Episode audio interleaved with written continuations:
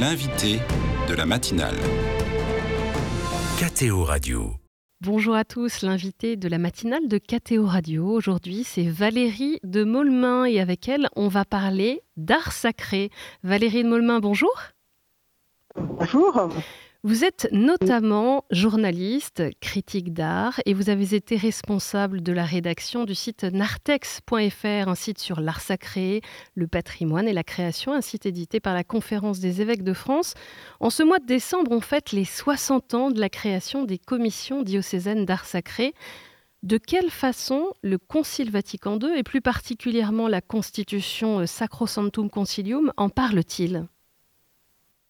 Alors, c'est un point clé euh, justement de, euh, de, de, cette lettre, enfin de, ce, de, ce, de, de Sacrosanctum Concilium, parce qu'en fait, euh, dans, dans l'élan de Vatican II, il y a une prise de conscience de l'importance de la place de l'art.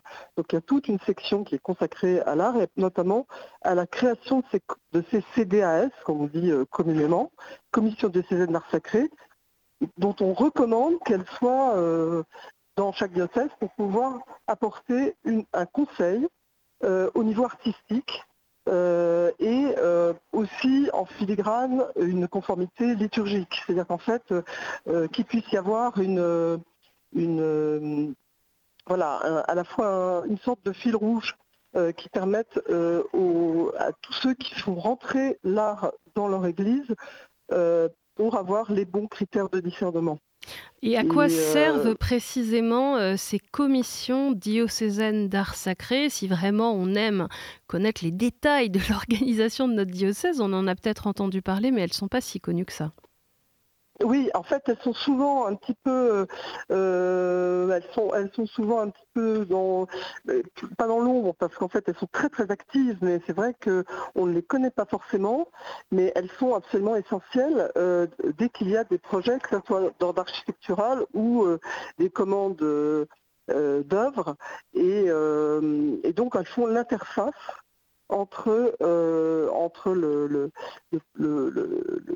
la le prêtre, la, paroisse, le diocèse et, le, et le, les, artistes qui vont intervenir ou les voilà. Donc en fait c'est vraiment c'est important en fait dans cette euh, dans, ce qui a été euh, la feuille de route qui a été donnée avec Sacrosanctum Concilium c'est vraiment de, de, donner une place centrale à l'art et de finalement de retisser une véritable relation et finalement on se rend compte maintenant que euh, une concilium, on a encore beaucoup de chemin à faire pour que les, les, choses soient euh, euh, effectives parce qu'en fait on a, euh, comme vous le dites, c'est encore relativement peu connu parce qu'il y a encore cette, cette espèce de, de côté, on se regarde en chien de faïence entre le monde de l'Église et le monde de l'art. il y a eu tout un tout un historique. Euh, on connaît la, querelle de l'art sacré, euh, qui est la querelle d'Assis euh, en 1952, quand le Christ de Germaine Richer a été provoqué un scandale parce qu'il ne répondait pas à des critères, enfin il bousculait trop. Donc en fait, il était trop disruptif et il n'était pas dans une, dans une ligne attendue. Et donc finalement, il y a eu tout, un débat sur l'art et avec euh, d'un côté des, personnes qui défendaient une, introduction de l'art contemporain comme euh, le père Couturier qui était vraiment un mentor, un coach, si je puis dire, euh, auprès d'artistes comme Matisse par exemple, avec lesquels il a énormément d'échanges, par exemple pour la, chapelle du Rosaire à Vence, pour pouvoir le guider et, faire sortir cette œuvre extraordinaire qui est une œuvre finalement très complète. Euh, mais euh, il y a aussi cette défiance, c'est-à-dire qu'en fait, il y a aussi toujours euh, une difficulté à s'emparer du, sujet artistique. C'est ce dont parle d'ailleurs le, Concile Vatican II. Hein. il évoque cette nature, enfin la, nature profonde, le lien entre l'art sacré et la liturgie. On ne peut pas déconnecter les deux, et c'est pour ça que l'art sacré est au service de la liturgie. Oui, tout à fait. En fait, euh, ce qui est dit, c'est que c'est même le sommet, que l'art sacré est le sommet de l'art religieux, et que c'est ce qui permet de, conduire au mystère euh, et de conduire à la beauté. Alors, ce qui est frappant dans Sacrosanctum Concilium, c'est de voir la fréquence à laquelle le mot beauté apparaît. En fait, on a retenu euh, la noble simplicité, mais en fait, il y a toujours le mot récurrent de beauté qui revient associé à soit la, noblesse, soit la dignité, et toujours effectivement la,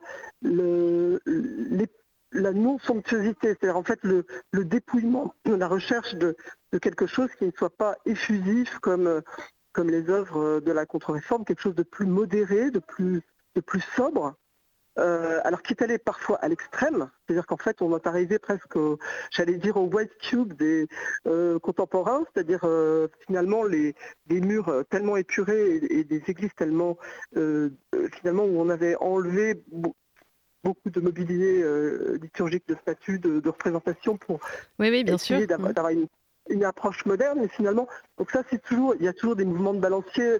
Et d'ailleurs, heureusement, c'est ce qui fait la, c'est ce qui fait la, la richesse des, bon, de, de, l'histoire. C'est, justement de voir qu'il y a des. Voilà, il y a des. Et actuellement, en fait, euh, on est. Euh, bon, il y a eu cette querelle euh, d'Assis en 52, mais on est 70 ans après, on est vraiment on est, on est dans un autre monde. On est vraiment, quel regard est-ce que vous vous portez sur ces controverses concernant l'art contemporain et, l'art sacré? Vous venez d'en mentionner euh, d'en mentionner une. Il y a beaucoup de choix architecturaux des années 50 à 80 qui sont controversés parce qu'ils semblent privilégier la sobriété, la fonctionnalité euh, à, la beauté, pour reprendre un des termes clés du Concile. Oui, c'est ça. C'est-à-dire qu'en fait, il y a vraiment une, vision, j'allais dire, moderniste, euh, qui ne fait pas du tout appel à, l'émotion.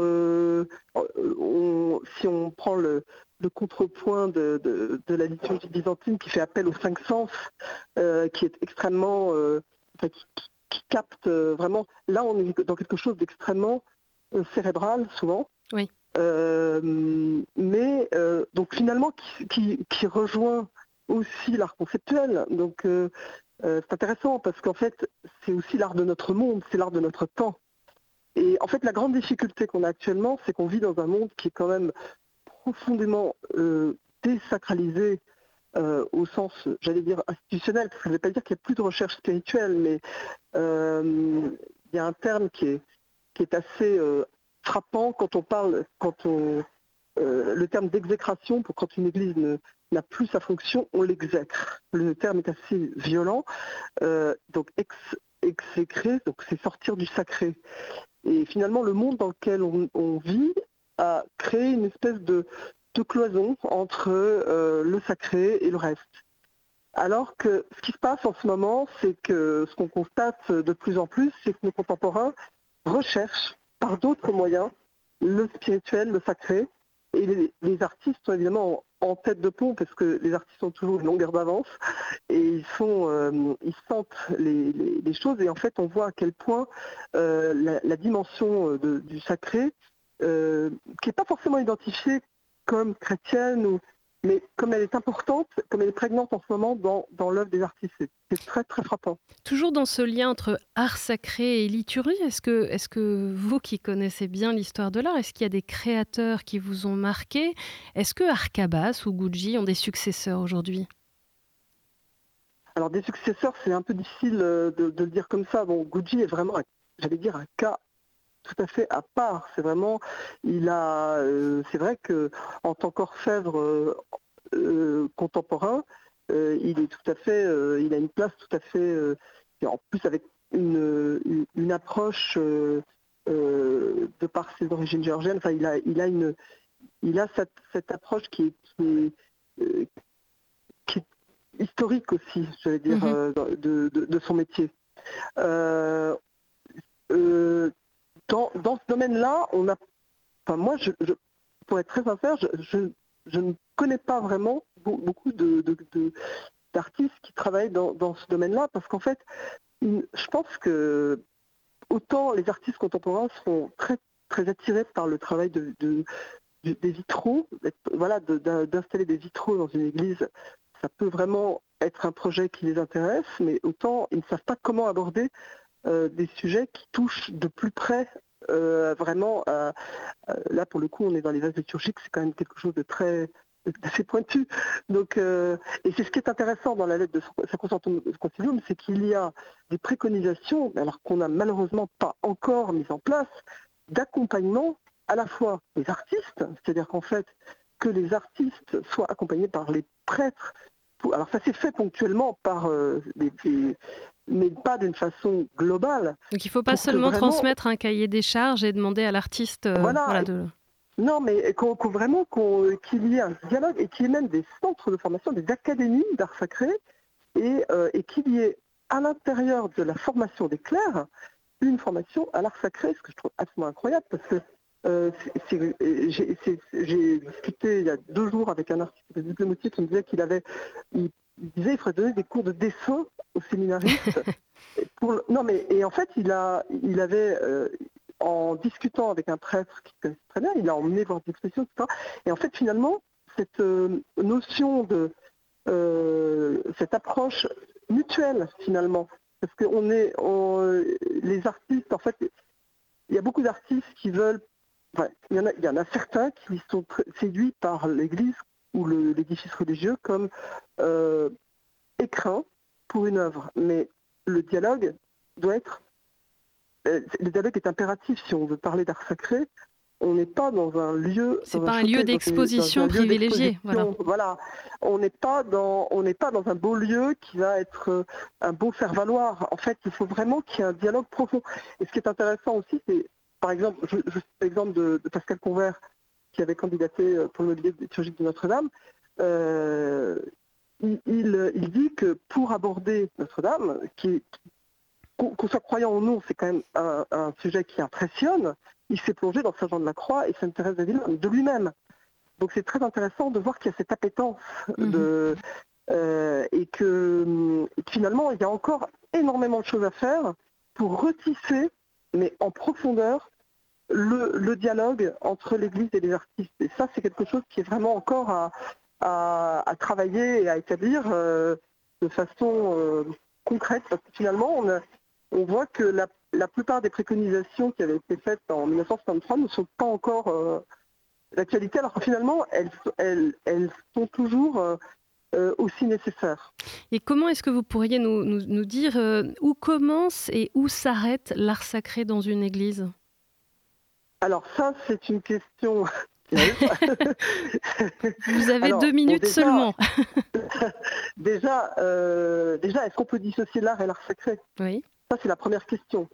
Parce que, en fait, l'art, de, de, par son essence, euh, quand on voit l'histoire de l'art, quand on voit les origines de l'histoire de l'art, l'art a une dimension euh, sacrée euh, qui finalement a évolué, je dirais principalement pour, tracer vraiment un grand trait à la Renaissance, parce qu'on est passé, en gros, je parle de l'Occident, hein, d'un théocentrisme à un anthropocentrisme. C'est mmh. vraiment cette euh, voilà. Et on est encore à notre époque sur cet anthropocentrisme. Euh, donc euh, finalement, l'art, alors l'art, quand est-ce qu'il devient sacré L'art devient sacré quand il nous conduit à, cette, quand il est chemin vers le mystère, il nous permet de, de, de, nous mettre en, communion avec le divin.